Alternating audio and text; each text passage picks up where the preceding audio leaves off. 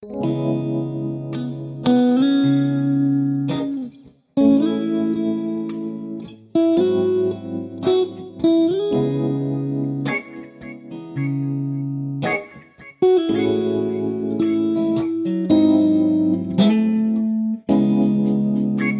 质微醺，知识半熟。大家好，我是 K K。大家好，我是小包子。今天的话题是什么？今天的话题是说，在性爱里，或者说在两性关系这种亲密里头，你想得到的是什么？我为什么抛这个话题呢？是因为我最近都在做这个两性两性专辑哈。我我觉得，在我做的过程里，有男性留言比较多。我觉得男人和女人在性爱里面想得到的东西，其实是很不一样的。当然，不同的人就不同的个体之间，他们就是男人和男人、女人和女人之间差别也特别大，就说是比较有趣的。你从你从人的性爱需求，其实你能看到他的整个生活架构。对，嗯，从性爱里面可以看到他整个人的生活架构啊。对呀，当然了，嗯，你其实当然就像，嗯，因为我觉得性爱它是生一个人的人生里，嗯，一种比较超长的又相对隐私的一个状态，他往往会把他日常生活里可能没有表现的东西，在这时候尽情的展现出来。当然，尽不尽情的看他跟伴侣的状态，还有他是否能够放开。但是如果他能表达出来，你是能够知道的，嗯嗯嗯，因为因为我们就是人类到现在哈，我觉得这个性别它不只代表着人的生殖功能，它更多的是代表着一个人的社会角色，啊，他对人生的期望，一个人的性爱观其实是他价值观里很大的一部分，所以他会有一个投射，可以你同意吗？同意，就是说性爱就是一个缩，像一个缩写一样。没错，它是人的价值观、人生观的一个缩影嘛，对吧？嗯嗯嗯。而且因为它比较隐私，平常人们很少讨论，你往往会有一些意外的发现。而且就是你身边很熟悉的，或者是你认为你很了解的人，哎，他忽然他的性爱观向你展示的时候，哇，你又觉得他向你打开了另外一个比较隐秘的世界，你能更深的看到他人生。这一个阶段，那一个阶段为什么会这样？嗯嗯嗯，因为因为更隐私的东西，它往往反映的是潜意识里的东西，是吧？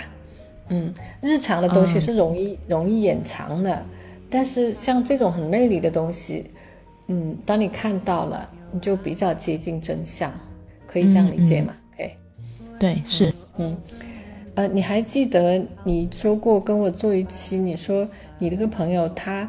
每次都是在跟一个跟他的那个伴侣 break up，就是两个人呃分手之后，他会过半年他才啊开始后悔哈。他开始是因为他是他自己要求分手了，然后过了半年，他忽然觉得还是那个人好哈，嗯，不应该分手，啥啥啥。其实他这个就像你说为什么会这样，我当时也没法回答你。现在我也没法回答你，可是我就想，他一定他这种性爱观，这就表达性爱观了，对吧？他对一个亲密关系总是这样来回这么做，那他的原生家庭，他小时候受的教育，他对这个关系的看法一定有很深的来由，只不过我们不知道。如果你了解他的真正的性爱观，他底层的逻辑，你可能就对他的人生有更多的了解了。我其实跟他之间没有聊过太多这方面的事情，但是他的回答是非常简单的，而且他好像没有太多的深入的想法。就即使你会问到他一些比较，呃，比较细节的问题，他都说不上来。他不是说我因为出于害羞回避你的问题不回答哦，是真的没有太多的想法。他有一次，那已经是第三还是第四个男朋友了。那个关系也比较稳定的时候，我们都觉得那个男生都挺优秀的。就是那个男生出差，他也去找他了。我当时就问他，我就说：“那你们两个之间也发展到什么程度了呢？”然后他还是告诉我说：“最后还是没有成，因为他说他觉得心里挺害怕的。”然后我就觉得很奇怪，我说：“那你怕什么呢？”他说。不知道啊，就是总觉得很害怕，反正没有经历过嘛，就会心里边很很担心。但是他又说不上来，他担心什么？他自己觉得这种事情是很自然的，对他也不会抗拒，但是他就会觉得真的要到了那个关键时刻的时候，他就觉得，哎，不行，还是别了吧。嗯，嗯，你是觉得他指的是生理上的，还是说最后关键时刻他要跟他结婚或者有进一步的发展的时候他就停止了？你是指心理上的还是生理上的？我觉得应该是心理上，我当时真没想过他是身身体上的哦。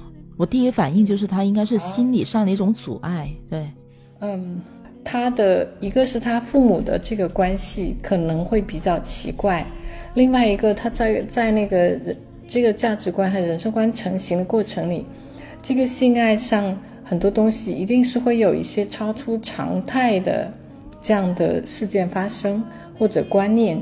嗯，给他留下了一些观念，但是我们不知道，就像你说，他自己都未必知道那些东西影响了他今后的，他现在成年以后和伴侣相处的这种模式，或者说他选择伴侣遇到困难一次一次总是这样放弃的原因。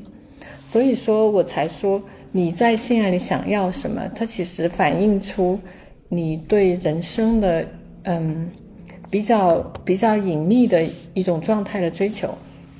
呃，我们之前聊到过，说，呃，为什么说人在性，你的伴侣？我之前的话题是说，你你知道你和你的伴侣在性欲上匹配吗？他其实性欲的表达，它也是人生观的一部分，对不对？所以说，我认为说看一个人的性爱观，其实你是能大体看得到他人生的状态的。也许你会说啊，你看这个人，他表面上是这样的，他外表呃就是。他内里又是那样的，其实人在平衡自己内在和外在状态的这种能力上，它也是一个嗯学习的过程，也是一个把握人生的过程。一个人如果他能把内在和外在的状态调整的比较好，他的人工就会，他人生就会比较成功。而且我觉得男人和男性和女性有在大的基础上，这种需求是不太一样的。你看啊，男性他本身是功能性的。其实我我知道有一部分男人结婚，嗯，他当然是说我要成家立业。这个我们东方人一直都还觉得，一个男人不成家不立业，从大大大层面上来讲还是不对的，对吧？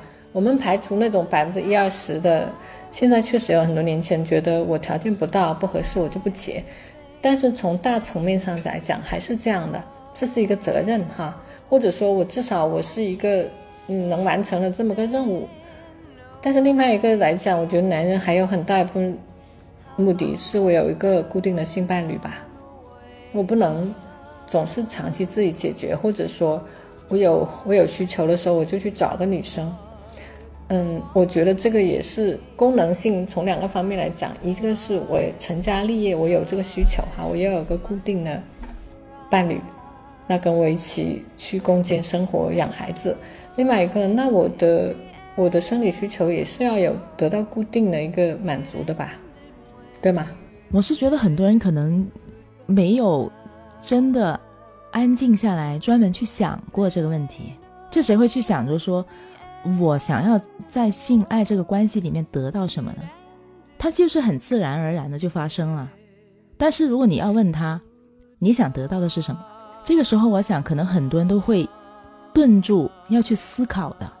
你不觉得吗？对呀，对他们思考，那你不发现，如果说会思考的人，他的生活状态肯定就是比较清晰的。那个不会思考的人，但是并不等于说他潜意识的需求不在那里，只是说他总结不出来啊。就像你，你看啊，你会遇到一个人，他说我我是不婚主义哈。现在很多年轻人三四十岁很多，我就是不婚，但是我会不会有性伴侣呢？我可能会。那我可能也会有，嗯，就是很亲密的朋友，他可能把把这个婚姻他拆分了，我是这么理解的哈。这种人他这么做，如果他能讲得出来，他就是清清清楚的。比如说，我有朋友，我有共同的事业伙伴，我可能跟他们分享一点生活上的乐趣，我假期我跟他们过，或者跟家人。那然后我我有性伴侣哈，这有可能是固定的，有可能不不固定。他他已经把他的这个生活可能分解成另外的状态。但大多数人他是不敢挑战这个的。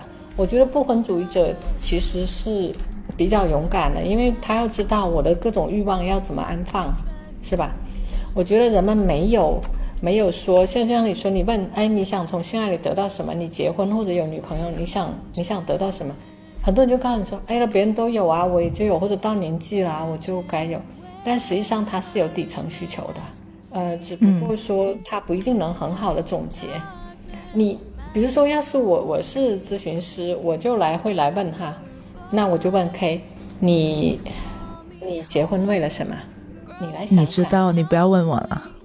好吧，我知道，就是假设嘛哈，我知道。但你我就我就问你就或者说我换句话说，结了婚之后，你从婚姻里得到了多少好处哈？就这么明显的问题。好，嗯，你结了，然后至少你妈妈满意了吧？然后嗯，这些也是需求来的，对吧？怎么不是呢？就就你想，如果你妈妈让你妈妈很焦虑，说啊，你你这么到现在还不结婚，你没有人，以后没有人陪你怎么办？你说你妈妈这个焦虑，她也是很大的问题啊，对吧？她是你人生里可能当时最重要的人，是吗？你满足他的这个需求也很重要，可能还有别的，这个我们在这里就不用说。但是，就每个人他走进一段关系或者走进婚姻，他一定是有目的的，但也也有界限，不一定清。但是如果作为一个旁人，你去问他，你慢慢的问他，一定会讲得出个一二三四五来，对吧？嗯嗯嗯嗯，甚至可能很简单的就是说，呃，逢年过节，你看人家成双成对出去，我总一个人单着，这个很尴尬吧？啊，对对吧？这个也是从性爱里，我从性爱里要一个陪伴，而且是正常的陪伴。你会说，那你找个女人去过也行，你就有两个女人过，那社会不认同啊，对吧？嗯，或者人家闺蜜搞不好的过后，她也结婚了，那怎么办？其实至少目前这个异性伴侣或者一夫一妻制，在我们的文化里是最容易被接受的一种陪伴状态，你说是吧？也是比较可靠的一种。确实是你让我想到，我有一个朋友，一个男性朋友。当时我想一下，就大概应该是三十来岁的时候，那个那个男生，就大概三十一二岁吧，他就说：“哎呀，还没有女朋友，非常焦虑。”我说：“你焦虑什么呢？”就那个人肯定会自然而然就出现了。那没有的话，你一个人也可以过得很好啊，为什么你要焦虑呢？他就给我了一个答案，说：“人一定要在某个时间段，你该做什么，你就应该要去做的。”就像你小的时候要读书，长大了要工作。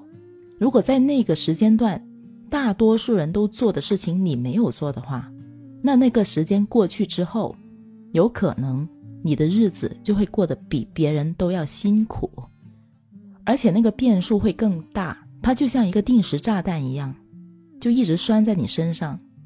他说：“这个就是我焦虑的原因。”他说：“我到了这个年纪，我就是应该要交一个女朋友。”要结婚生子的，但是我不知道，如果这件事情我不做的话，那以后的我将会怎样？因为大多数人都是这样的，我能看到他们。那如果我做了的话，我也会这样。但如果我不是这样做的话，我对我将来的那种不确定性就会感到非常的焦虑。呃，我我特别理解认同，而且这可能是大大部分人。就被牵着走的一条巨大的线，或者说一个看不见的压力，对吧？因为周围人都是这么做的，而且它确实也是我们社会发展、人类向前进步的一个基本模式，对吧？你且不说它好不好，但是至少目前就这样了。如果你小时候该念书的时候你没念书，那你错过了这个机会，可能一个是社会还有周围的支持就会少很多。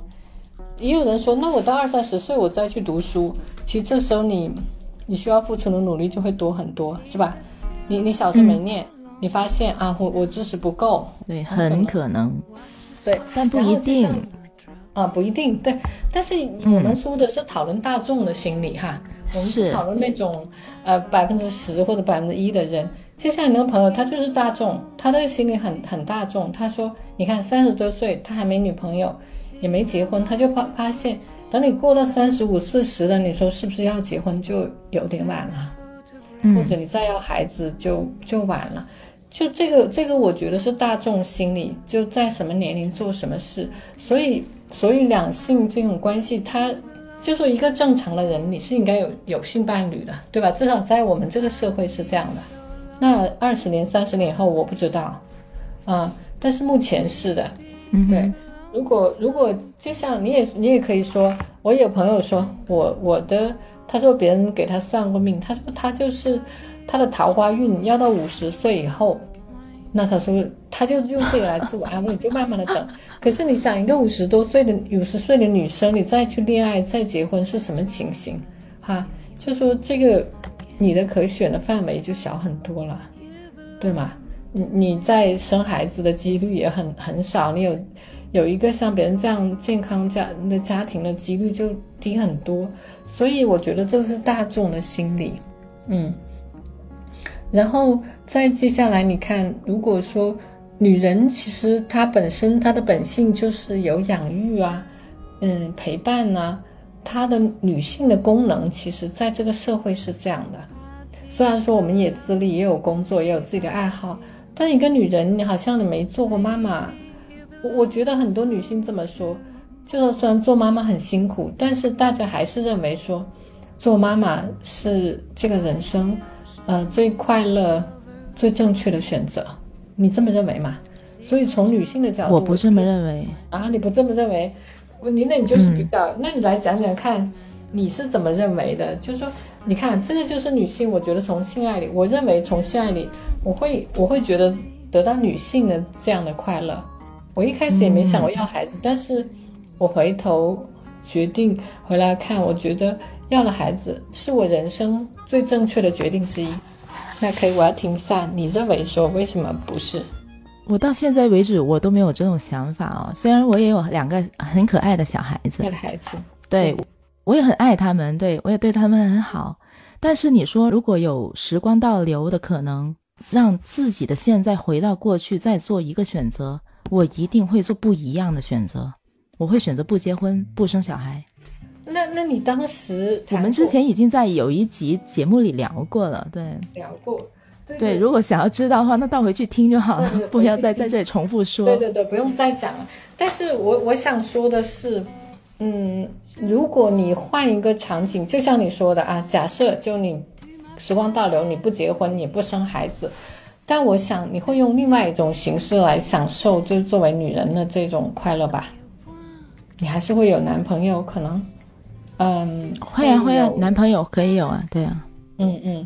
那你的家庭生活可能就变成跟男朋友的生活，跟你母亲的生活，对吧？就说可能就不是不是把它们放在一块儿了，你可能把它分成几份，但是这个中间它完成的功能，我觉得还是接近了。嗯，一个是人要有生理上的满足，有心理上的满足，需要陪伴，需要有人，我被人需要，也需要别人，这些是不是比较基础的？对啊，对啊，一个人只要是生存在一个社会环境当中，你与人之间有交流、有关系的情况下，你肯定会思考的，除了你自己以外的更多的东西，你不会。单纯去思考你自己需要什么，想要什么，你会想到你身边的人会被你的这个决定怎么去影响，甚至有时候你可能并不想做的某一些事情，你会为了你身边的人而去做，对吧？对，所以说，我我告诉你啊，K，我我再告诉你，我我我假设一下，时光倒流，然后又让你自由选择，我觉得你还是会结婚的。因为你受不了你妈妈，也许你说啊，因为我看到了后来这些，你就像你说的，我并没有这么，我会觉得有另外一种方式。但是我觉得在那个当下，如果回到那个情境，你可能还会做同样的选择，因为那个时候的你并不知道，并没有后来的感受啊。前提是对啊，你说的对啊。所以我刚才列出来的前提是，现在的我有现在的这个意识的，哦，回到过去，对，才会做这个选择。我也是经常跟我的朋友说，即使你让我回到过去，如果我还是当时的我，我还是会做同一个决定，不会改变的。对啊，因为其实你这么看一下，人们经常后悔说啊，可我再选一次，我肯定不这样。给你再选一次，你一定会再这样。因为每个人在当下做的选择，基本上都是对自己最好的选择。就他当下有的资源，当下的情境，我能做的最最好的、最最适合我、适合周围人的，一定是那个，对吧？嗯，没有人是傻瓜。对对对，当然有一些特别的不得已的情况，比如人人不可抗拒的。人力没有办法的客观条件，那就没办法。但如果有选择了，大家选的都已经是当下对自己最好的。嗯，那那其实我觉得，我为什么想聊性爱呢？我我觉得其实人和人之间的关系都逃不开性的这种关系。哪怕你跟你的同事，就像小春和那个船长，他船长就经常说，我刚才下了，我们三个人在聊嘛，我下了，我说我下来录一下音，因为。呃，我我要我要出来用用手机录音，他马上又叫了一个女生上去，他说的光两个老爷们儿聊没劲，他他里面还是有一个平衡。这个人类自然有男性和女性，可能很多人觉得不是女人和女人玩就可以，他没有男性就缺了一半的世界，是不是？女男性也是缺了女人，他就少了一半。我认为这个性关系它不只是在夫妻之间。还有男女朋友之间，他其实，在日常生活里，他有很很强的折射，对吗？一个可爱的女性，嗯，你知道那个两性咨询师是怎么解决？我很喜欢的那个两性咨询师叫 Easter Perea，他就说，有女人来来跟他投诉说，你看我现在结婚十几年了，养了三个娃之后，我就觉得我是个黄脸婆，我老公不喜欢我也很正常，他说我也不喜欢我自己。然后那个 Superior 就问他：“你有多久没跟男人调情了？”，他就吓一跳：“调情吗？我我是三个孩子妈妈了，我结婚十多年了。”对呀，那个那个咨询师就说。没有人规定说一个结了婚的女人有了孩子的女人就不能调情了，不是说让你去扑向那个男人，是跟他调情，让你感觉到你作为一个女人的魅力，在他眼里你不是一个三十多岁的人，你是个三十多岁的女人，而且是有性吸引力的女人。你要从别的男人眼光里看见你的性魅力，看见你作为一个女人存在的状态，你才会对你的丈夫有吸引力的嘛？你自己都觉得我就是个黄脸婆。我已没有魅力了，那你怎么让你男人对你有兴趣，对吧？所以说，嗯，我觉得在普通的人和人之间的关系里，它也是有性吸引的，但这种性吸引是有程度的，还是有很多限制，不是说我喜欢你我就扑上去了，是吧？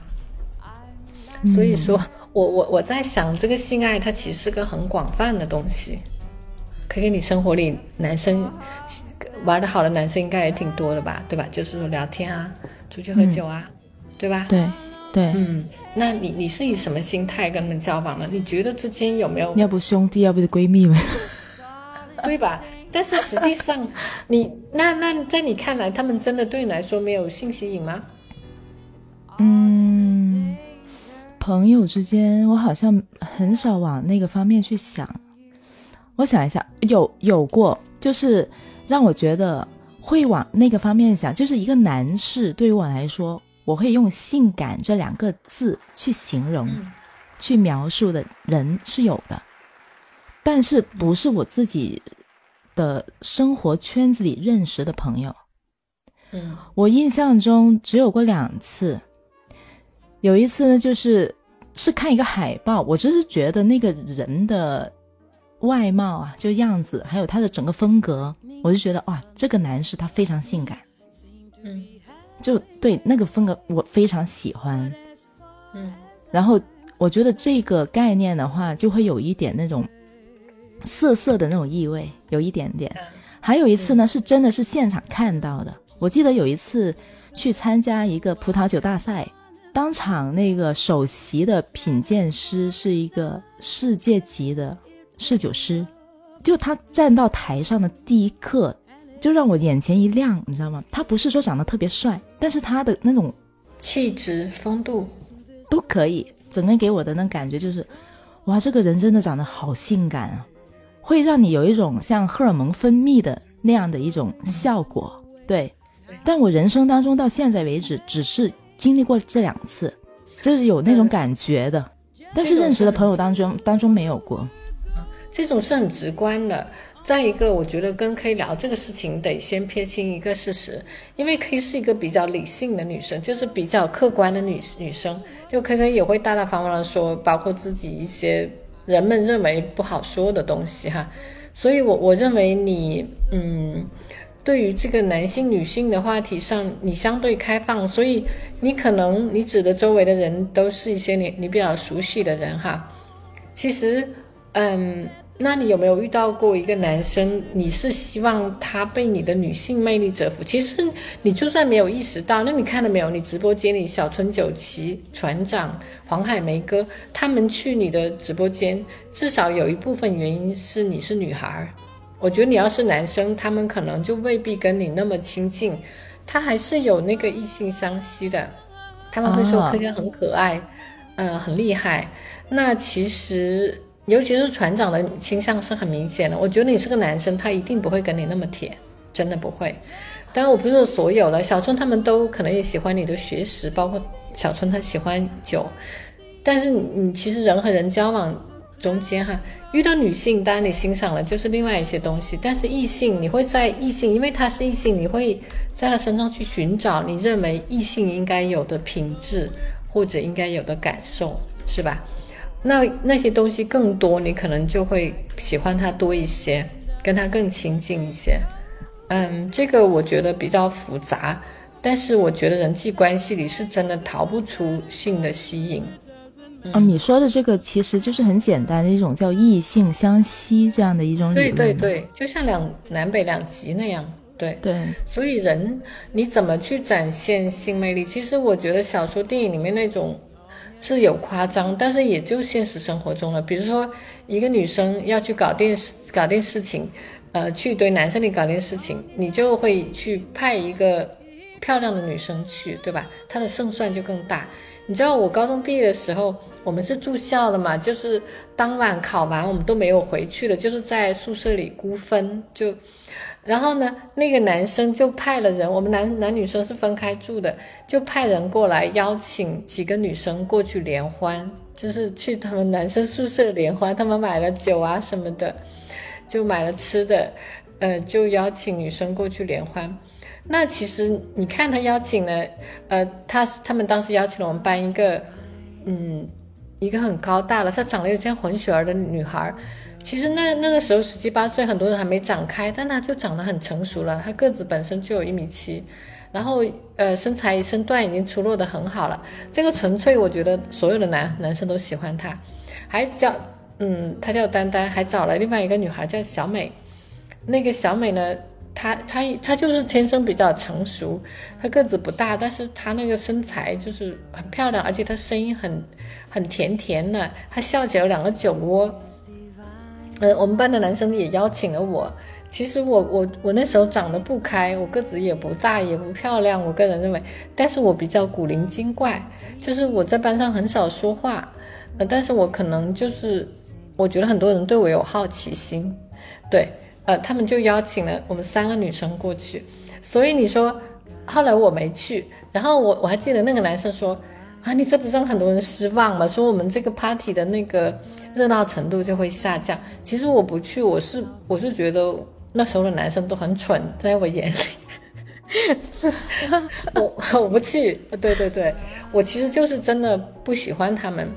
嗯，只是说我觉得那里面没有人我看得上，不如这么说吧。对，我觉得你们知道我我想要啥呀？不去。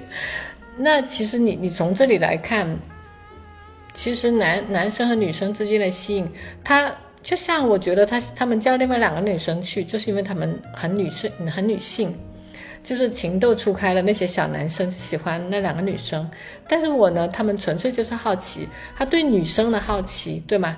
所以我觉得两性吸引里面，它不全是生理上的，它还有心理上的这种吸引。这种心理上的可能，这就是对另一半的 opposite sex，对不对？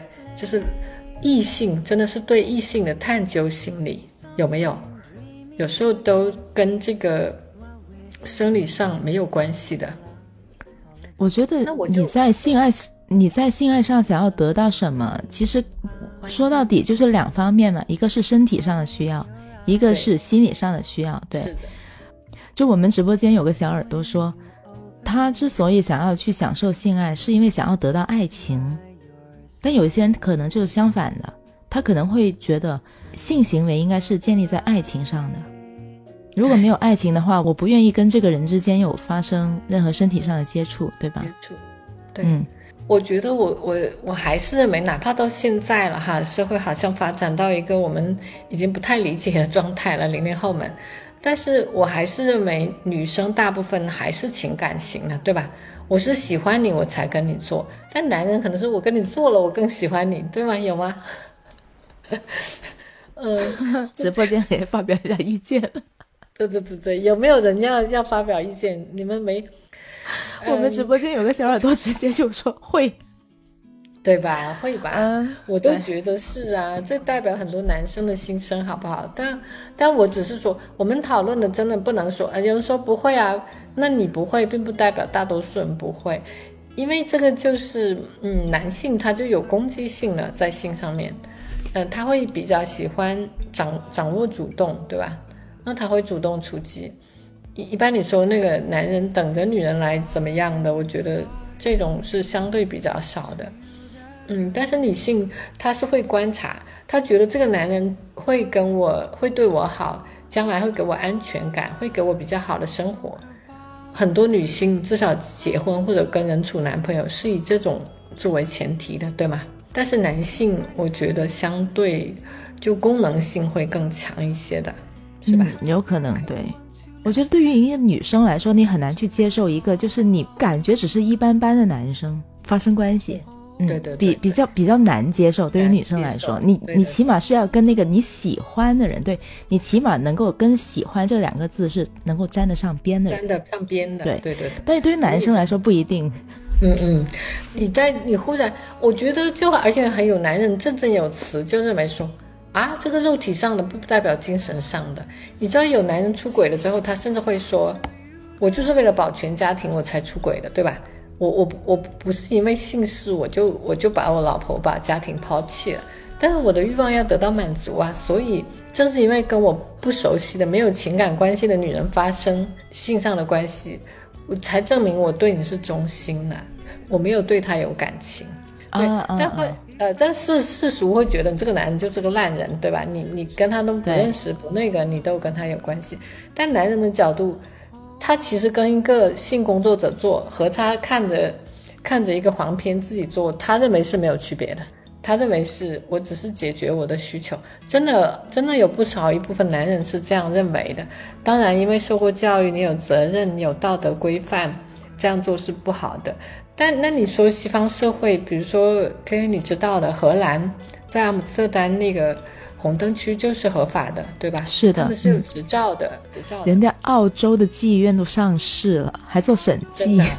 哦，这个我，这个这个我还真不知道哎。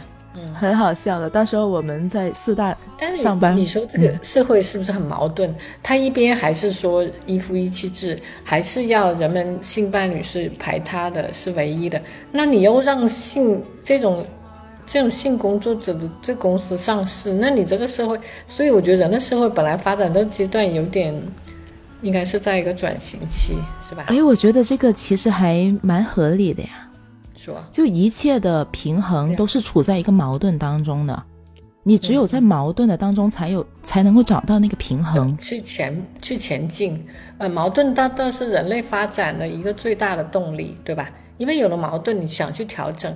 其实，在一个比较平和的平台期，其实就是它没有冲突，人的这个惰性或者事事态的惰性就会比较强大。这个也是，但是，所以我的意思是说，这个社会矛盾就是你让人们怎么自处呢？你那边政府都让你上市，就说这是合法经营，是吧？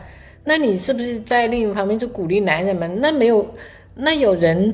卖服务，那没有人去买服务，这个公司能生存吗？你就等于鼓励男人去消费嘛，去做。但我觉得他婚姻也是受法律保护的，然后你婚外的那种性生活也是能够受到法律的管制的话，我觉得其实也挺好的呀。当然，我觉得他那个意图有可能是你，与其让这些东西泛滥、没有管制、没有保险、没有医疗安全，那你还不如把它纳入正轨，是吧？有规范、有保险。其实有保险、定期检查的这种性工作者，总比你那种你不知道他是什么人哈，你也不知道他有没有病，这种要安全的多吧？对啊，但是但是你你问问周围有几个女性能够接受这样的事情？哪怕她能接受这种现象，那可以吧？我这么来问哈，你觉得你能理解这个事情哈？那如果你先生去去付费买了这个性服务，你怎么想？我也去付费买个性服务。你你呢？那你这个心理是出于要找个平衡，还是说我有这个需求？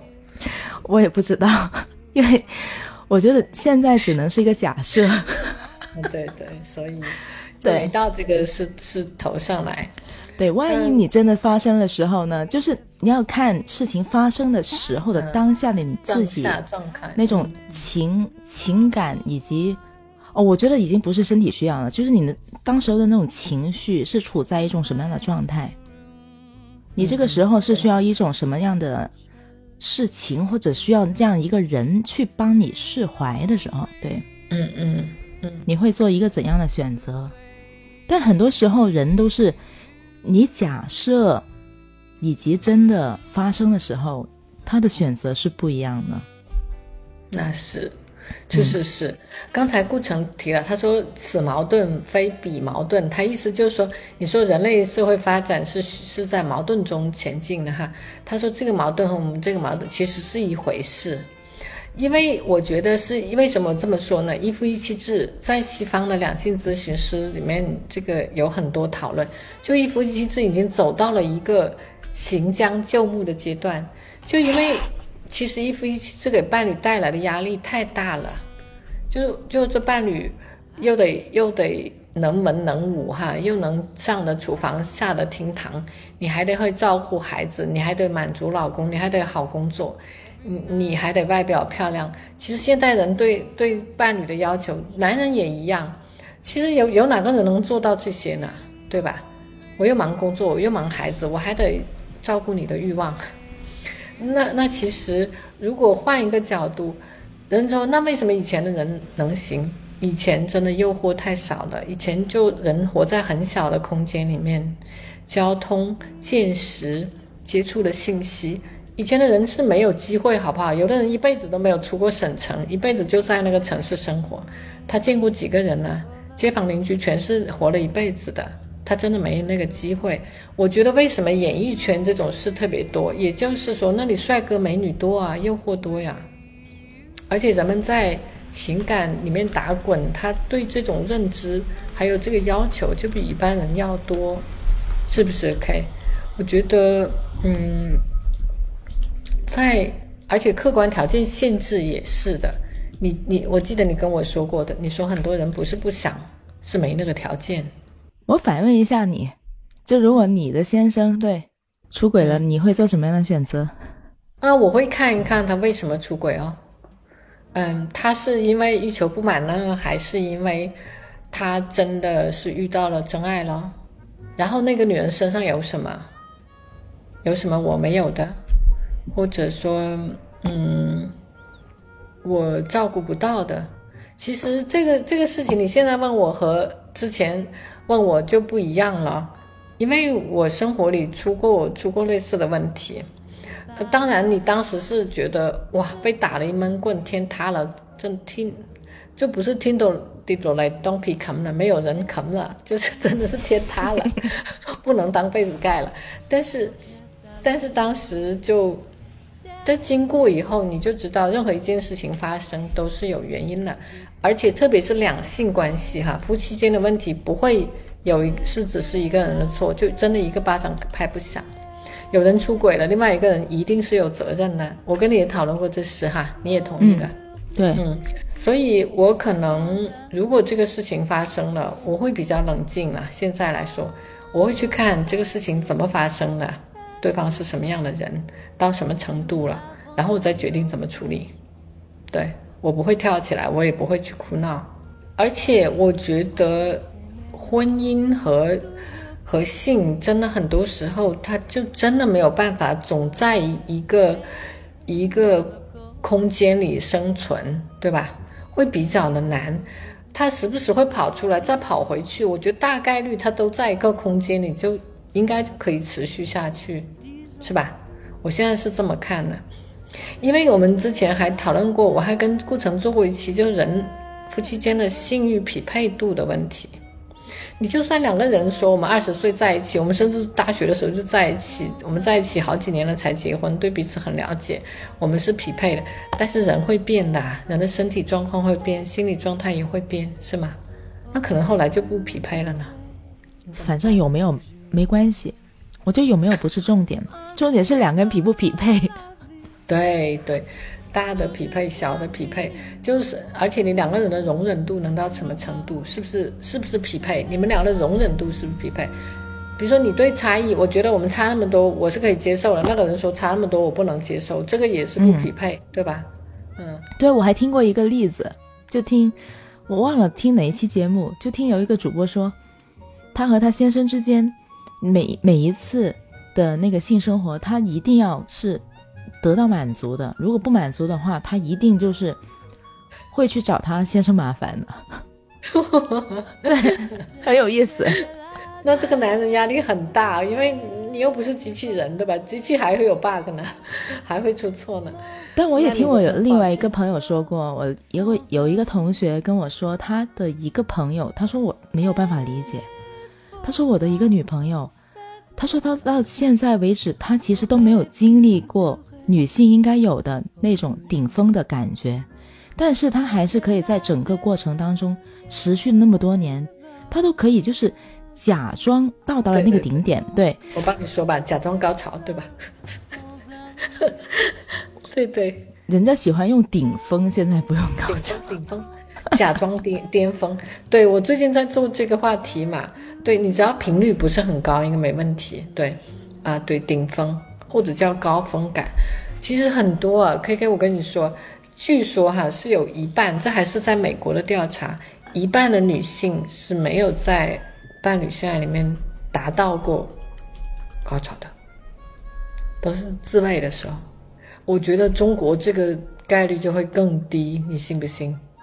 达到高潮的那啊，达到顶峰的概率更低。对对，而且很多女生根本就不知道什么是达到顶峰。你知道吧？尤其是三十岁往上的女性，四五十岁了，很多女性她真的都不知道什么是什么是那个顶峰。想要知道是吗？我介绍大家去看一本那个小说，日本的渡边淳一的《失乐园》，真的写的很极致。嗯，对我太佩服他了，我非常佩服他的就是一个男作者，可以把女性的那种体感写的那么细致。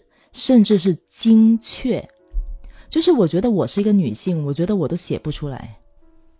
啊，你不只觉得他心里一定挺阴暗的吗？就是说，他可能有可能过，对，有可能，对，是比较阴柔的人，对对，他才能了解女性的那种心理。而且，但他这文笔真的很好啊。哦，对，真的真的写的很好，可以看得上的文笔一定不差。对，嗯。呃，我就是因为他那种很阴郁，我都不愿意看，因为我我觉得我是那种共情力可能比较强的那种，我我会我会出不来，我会我会很难受，所以我就宁可不看这样的东西了。你没看过，你怎么知道他那本小说很阴郁呢？呃，都不用，我我。我其实也不是说完全不知道，因为因为《失乐园》这么有名，对吧？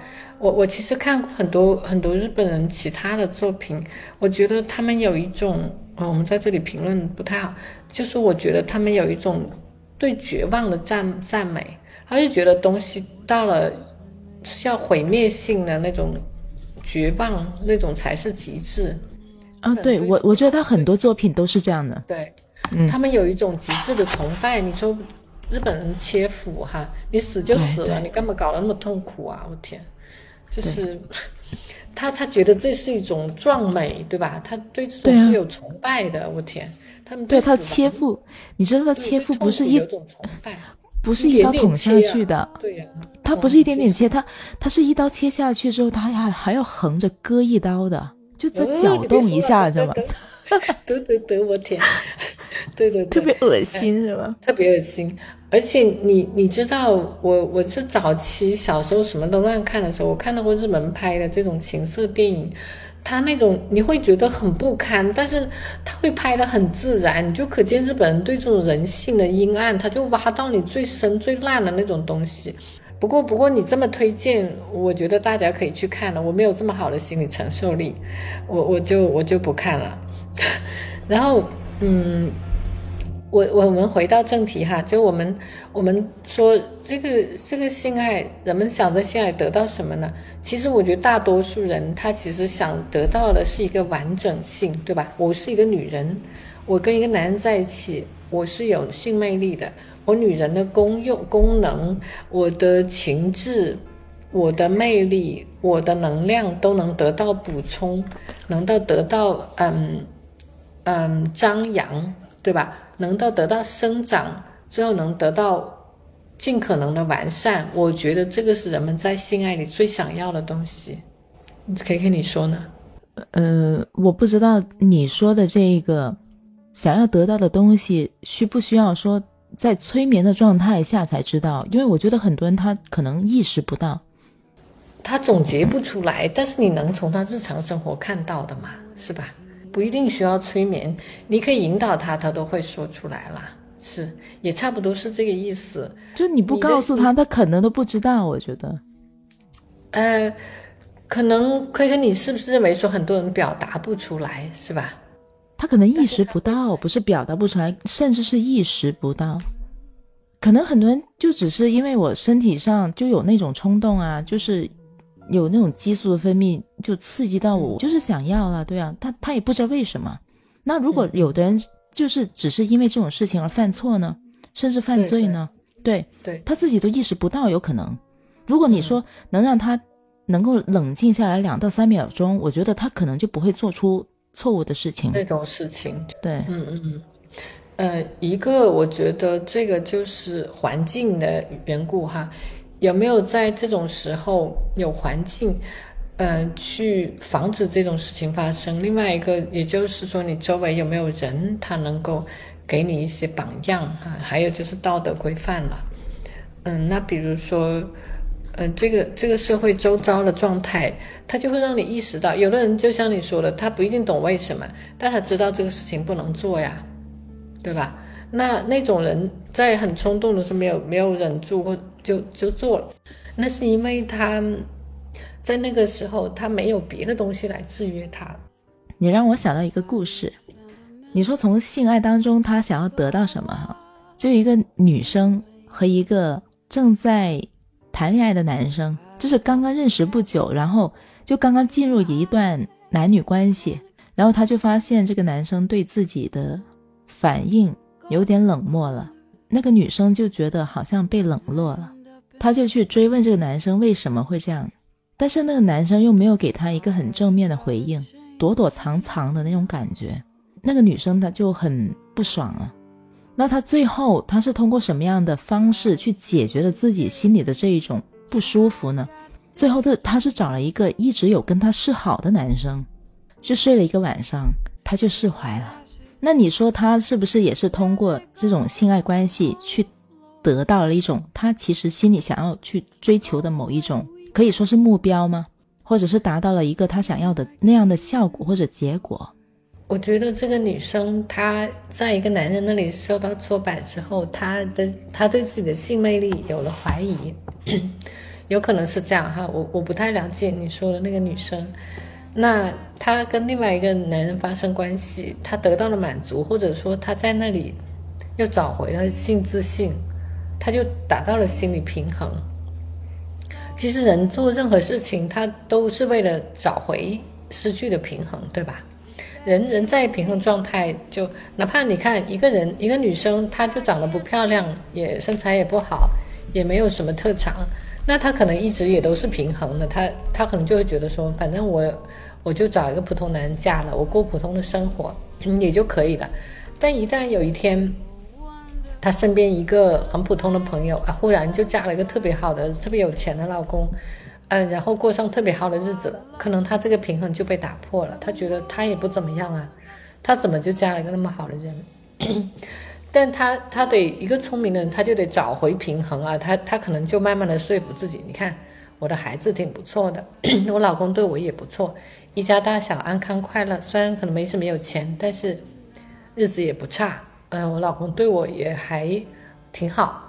那他找回了这个平衡，但一旦这个女人她找不回这个平衡，她内心就崩溃了，对吧？所以，我我想你那个朋友，她也是那个女生。她也是在失去平衡的过程，通过这种方式来找回平衡。但至于她心里是怎么想的，她从那个跟后面的男人发生关系的时候得到什么，这个我们就不得而知了，对吧？只有她自己才晓得了。但我还记得你说过，他这个模式会经常重复的，对吧？如果下一次他还是遇到同样问题的话，我估计一样的，就他的选择还是会一样。就是因为他其实没有更好的办法来解决这个问题，嗯，所以这这样的事故就会会一再发生，是吧？就归根结底那个问题没有解决，嗯，他心里有一个矛盾没有解决，或者有一个欲望没有得到满足，他就总在这种循环，去去通过这个方式来得到满足。嗯，其实人的人生的过程就是去满足欲望的过程，你可以这么说。嗯嗯，对除了，所以我认为两性之间它并不只是性欲望，它包括我跟一个异性在一起，我满足了我作为这一个性别，呃，作为一个女性或者作为一个男性，我应该享有的幸福，是吧？那我们最后来讲，嗯，就是。如果你想改善你的性关系，你觉得你有什么可以做的？我觉得这个大家也可以去想想。你不一定说，啊，我我变年轻，我我变得有钱，这种都不太现实的东西哈，或者不容易达到的。但是我觉得人们在两性关系里是可以，还是有很多可以做的。我觉得你可以把你作为一个异性。你的优势找到，因为哪怕你是个很平庸、很普通的女人，你也有，因为你是个女性，本身你就有很多男人没有的东西，所以我觉得是，嗯，把你你身上的东西作为女性的东西挖掘出来，嗯，就像把它打磨打磨，磨得锃亮一点，磨得更有光彩一点，更吸引人一点，嗯，你有没有想过说这个？如果让你跟同性生活，你会怎么想？不是一开始的时候，其实我也想到这个，后来我就忘掉了。对，就性爱之间其实也不一定是异性之间的，它也可以是同性之间。对，对吧？嗯，所以我我在想，可以我也跟你说过这个话题哈。我说，我说我将来我不是也我要辟出一块地来，我要我要慢慢的把那个地方建得很漂亮。然后我想我会将来邀请我一堆女性朋友们来这里生活，也不一定能总一年总在这里，比如一个月你们可以来这里小小住两三个月哈，因为我我会发现，其实到最后，其实人年纪越来越大，我估计到六七十岁、七八十岁，你就不愿意付出再多的太多的心力去讨好别人，对吧？其实我每我们每个人都有讨好型人格，那个没有讨好型人格的人一定是很讨人厌的。因为那种人就看不到别人的需求，我们一般都会为了别人的需求，有时候偶尔委屈一下自己，或者说折中一下，后退一步。但我想到了一定年纪，你就这种事情，你就想越来越少的做。其实女人和女人之间，在兴趣爱好、在生活需求上是会更接近的。你会发现，你跟女人在一起是会相对更舒服的。当然，我不排除那种能够融入。我觉得每一个人都是有一半是老太太或者老爷子，每一个人都一样的。对，有有一半是男性，有一半是女性，每一个人都一样。一定是这样，而但是有的人男性的多一些，有的女性多一些，哈，就是嗯，没这么明显。我觉得我身上也是比较平均的，K K 也是。我觉得 K K 最吸引我的地方，我觉得 K K 就是感性和理性比较平衡的人。卖个广告，我练太极，宣扬中国国粹。对对对，也是啊，对对对。其实每个女性身上都有雄激素，每个男性身上也有雌激素啊，只是说他不时哪个占上风。嗯，那其实你让男人总是去照顾女人的感受，他也是不公平的。我觉得，我其实也挺替男人抱不平的，因为女人要求你这个，要求你那个，男人活得很辛苦啊。那我觉得男人也时不时应该被解放，去跟男人在一起。就可以邋遢，可以不用小心翼翼。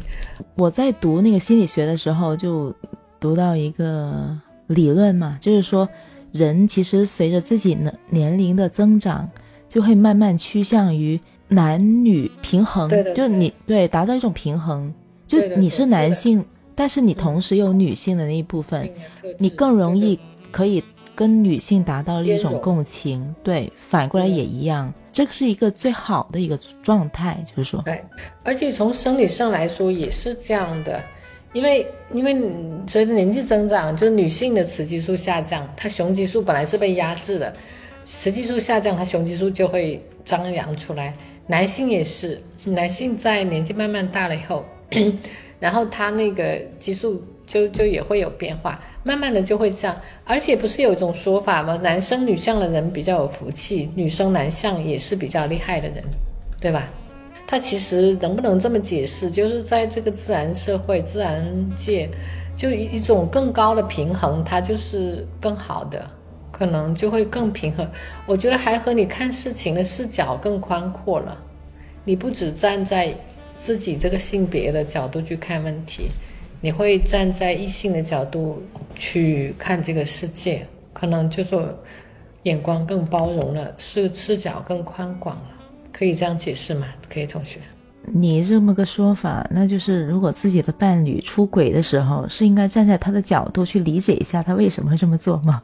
当然啦，你不站在别人的，你不你试着去穿他的鞋子，要不然你怎么知道他的感受是什么样的，对吧？世界和平。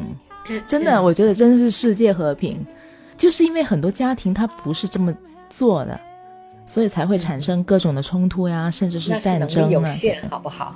其实，其实我觉得，嗯，人在成长的过程里就要学会，就是打开视角。人家不是说嘛？这个世界不缺少美，缺少发现美的眼睛也一样。这个世界不缺少理解，只是缺少能够理解的头脑。对吧？你你其实你换一个思维，换一个角度去看事情，你可能就会有另外一个结论，是吧？那是一定的。所以，所以我觉得刚才我们你我们都都说了，那只要是两个人之间发生的事情，不可能只是一个人错嘛，肯定另外一方也是有错的，只不过错在哪里，程度多少，这个就得看具体情况具体分析了，是吧？尤其是两个人过日子，你说一个人出了问题，另外一个人总没有责任，我觉得就说不过去啊，不可能。对呀，所以你看，所以 K，你刚才也同意，就是说，万一对方出了什么问题，你是愿意去，嗯，看看当下到底是什么情况，再做决定，是吧？啊，我一定是那个首先会去找自己问题的人。哦，对。我很烦自己这一点，嗯，有时候太过也不是一件好事。我可能也是，但是你你你知不知道？可以，你别认为说你是少数哈，其实不少人都会这么做，但是他未必能在表面上体现出来，你知道吧？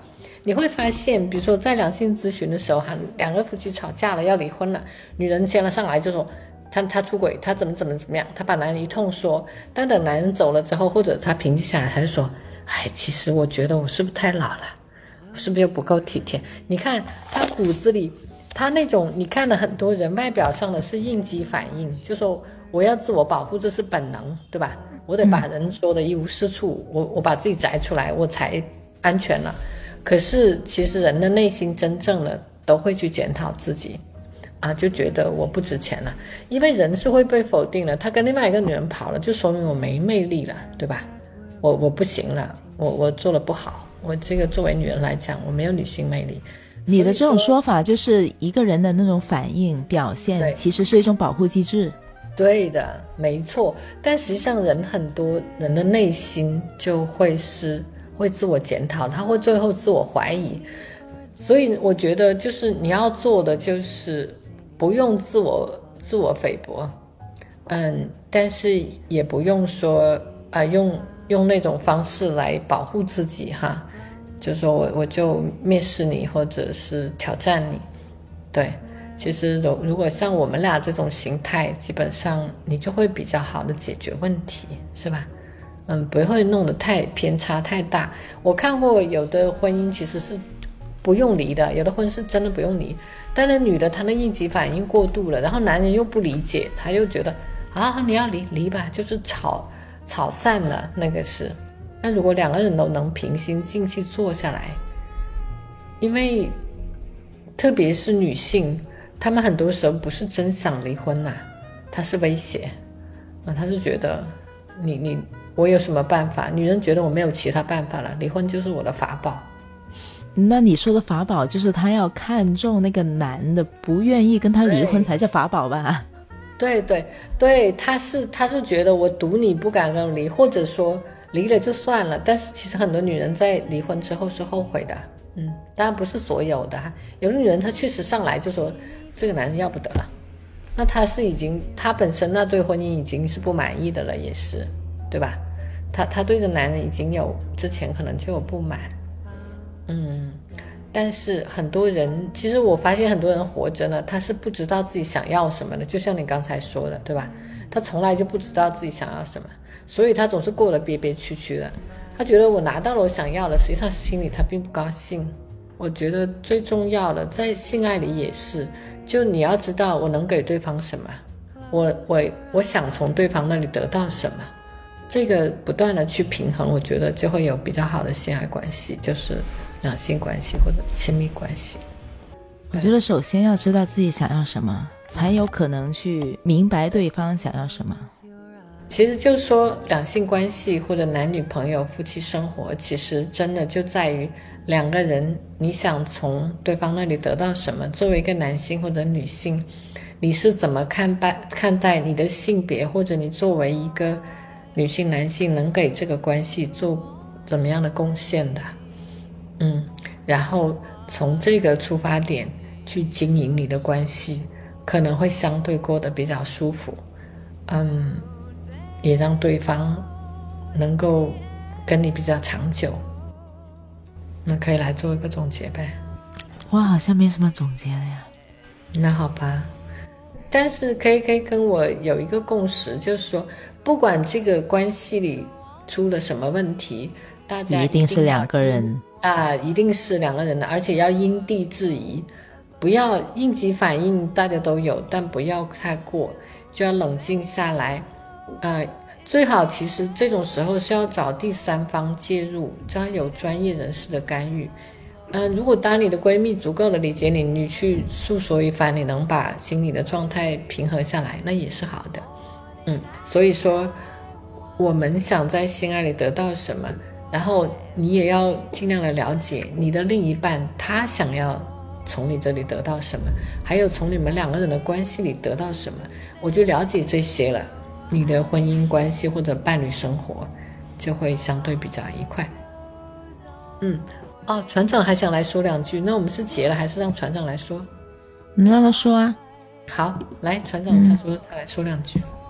那你下播了，你来这里说啊，你不是想说吗？他是要上麦是不是？对呀，那我邀请他啦。他已经上播了是吗？他下播了，他说。船长，你就上个播，开个播，不就连线就得了呗？弄那么麻烦干什么？有没有什么神功可以换性别的？我想做，我我想做男的，真的啊？那那你要做男的，可以给我嫁你？可以，真的？对，看你那么理性，我不确定。哦，那不行。我先说好，我 我知道，我知道你是极致的极致完美主义者。对呀，对。上一开始，你一开始都不能这样，那过后再说嘛。那过后咱们再讨论了。我很诚实呀。那行，对吧？那就对我跟我跟你还没有成之前，我就已经跟你坦白了，多好呢，对，比较可信，对对，是吧？对，有什么直接说嘛，就不要现在跟你就是说的信誓旦旦的，对，你是我的唯一，然后跟你在一起之后，就发现不是那么回事，对吧？特别讨厌，对，嗯嗯，我还是会跟你打预防针的。那那这样你许不许我去找别的别的男人呢？允许。我很民主的，嗯，我我自己能做的事情，你一定能做，嗯。那这不是有点乱吗？我天，这个这个咱们得，我觉得挺好的呀，好，是吧？对对，我一定是那个，就事前一定会给你打足预防针的那个人，就你能接受的，OK，那就 Go ahead，对，不行的话，那还是算了吧。哦，那也是，我觉得这种这种方式挺好呀，就你不要去瞒着，对。那船长，你怎么又跑到我这儿来呢？你不是要说两句吗？他上说不了，他上不来，他得去开播啊。开播不就在手机上点击一下开播就得了吗？他不想，对啊，他我刚才连他了，他好像上不来。哎，他好像是能连的。船长说他要跟我互换一下角色，可以啊，来啊，来啊。怎么怎么做？他说：“女人的情绪管理，男人的格局大小，什么意思？哦，两性关系就是女人的情绪管理，男人的格局大小。全这只是一部分吧？这是我也觉得是哦。对，不，这有点片面了。嗯，男人的格局大小，那还还要你的格局大，但是你在日常生活里不够体贴，不够细致，女人也是不会满意的。”我也觉得船长这两句说不清道不明，但为为为什为什么情绪你必须要留给女性，然后格局要留给男性？两个人都要会情绪管理吧，女人格局也要大吧，对吧？女人是个小家子气，男人 男人大格局，那不那不男人很可怜。比如我觉得我的格局就挺大的，对对对，我的也还可以，我的没有特别大，没有包子，包子那种就是，我觉得包子特别像心电图。对 对对，对的，是没错没错，嗯，就是你要跟我在一起，心脏要比较好。对对对，我的话就比较，我的表现是比较平稳一些，平和的，对对，比较平和的。也许你内心有一堆的马奔奔过，对，至少外表没有。是我可以你的情绪管理是特别好的，这个是真的啊。船长，你看情绪管理，看 K 就行了。嗯，练太极，来跟我修炼吧。觉得自己情绪不好呢，我说了，等我等我退休，我就去跟你练太极哈。行行行，你活三百岁，我活两百就够。不行，你要活得比我再再长一点。啊？为什么？不求同年同月同日死，但求啊不 同日生。行 行行，但求同年同月同日。真的，我我在我家对面那个那个地方给你留着一个房子哈。嗯，那个，而且到时候要要。跟着你长命百岁，因为我们俩之间说过一个这么样的事。我说我要活到一百二十岁，可以说那哪够呢？他要活到三百岁，所以就用为了这个哇，我就觉得可以站的不得了。你至少有这个勇气吧？很多人跟我说我活到八十就够了，我说我心里想你也太不敢想了，对吧？嗯，对，万一实现了呢？对呀，船长说。女人的格局来源于父亲的启发。哎呦，不用套这个吧？那未必呢。我觉得我的格局来自我妈。我的格局来源于父亲的话，我我该是什么样子啊？你你的意思就是说，如果一如果一个女女孩子从小到大就得不到父爱的话，那她的格局会很大吗？呃，其实我我觉得，我觉得可以，你可能在生活里甚至都。去承担了你父亲的角色，对呀，有一点，所以你你的格局很大，你的思维可能更靠得像男生，对吧？嗯嗯，对，虽然你很女性，很外表很女性，也很很很可爱，但是我觉得你在思维上，嗯，你会把你妈妈当成一个女生，然后，嗯，哦，对对，所以要去保护她，对吧？对对，人的关系，平复她的情绪，对吧？嗯，就是人的关系其实很复杂，你不能说用一个东西来，就是一种状态来表达。嗯，非常的复杂。但是你看一个人性格，再看他的原生家庭，你总找得到原因了。嗯，但不一定像表面的那种。我觉得个体差异很大，就是你成长的环境。反正我的格局来自我母亲，不是来自我父亲。还有一个因素是，就是天赐给你的。你可能会觉得你自己身上的某一种特质，在你父亲和母亲身上都找不到，它就是仅仅属于你的。你对对对，这个就是上天赐给你的，赐给你的。这个和你的身体状态、你的、你的、你的微循环都有关系。我我有一个学生物的朋友，他这么跟我说过，他说的，他说其实你认为啊，不是有的妈妈老批评孩子怎么这么懒呢？你怎么总睡不醒啊？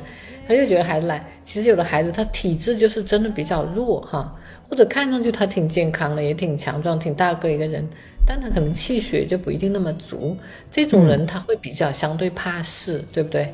所以说人的性情甚至会和他的身体状态是有关系，所以这个就是先天的嘛，是吧？你你比较懦弱的，遇事容易逃跑的人，他真的有可能是身体质上就相对比较弱，气血不够充盈。那你看我们自己都有，你你生病的时候，你就会觉得啊，你就你都愿意妥协哈，你很多时候都。不想再去去争，你状态很好的时候，其实就很和你的内分泌有关系，对吧？所以这些，我觉得人的个性这种原因很复杂。要不要要不要结束了？我天，你要不要睡觉啊？可以推同学，快十二点了，睡睡来吧。那我们今天就感谢大家的参与和聆听。这个问题我也欢迎大家留言参与我们的。可以继续我们的话题，谢谢大家的聆听。对，嗯，大家有什么想法的话，可以在评论区里留言，说不定你们的留言会成为我们下一期谈话的谈话的对对。OK，好，OK，拜拜，拜拜，晚安。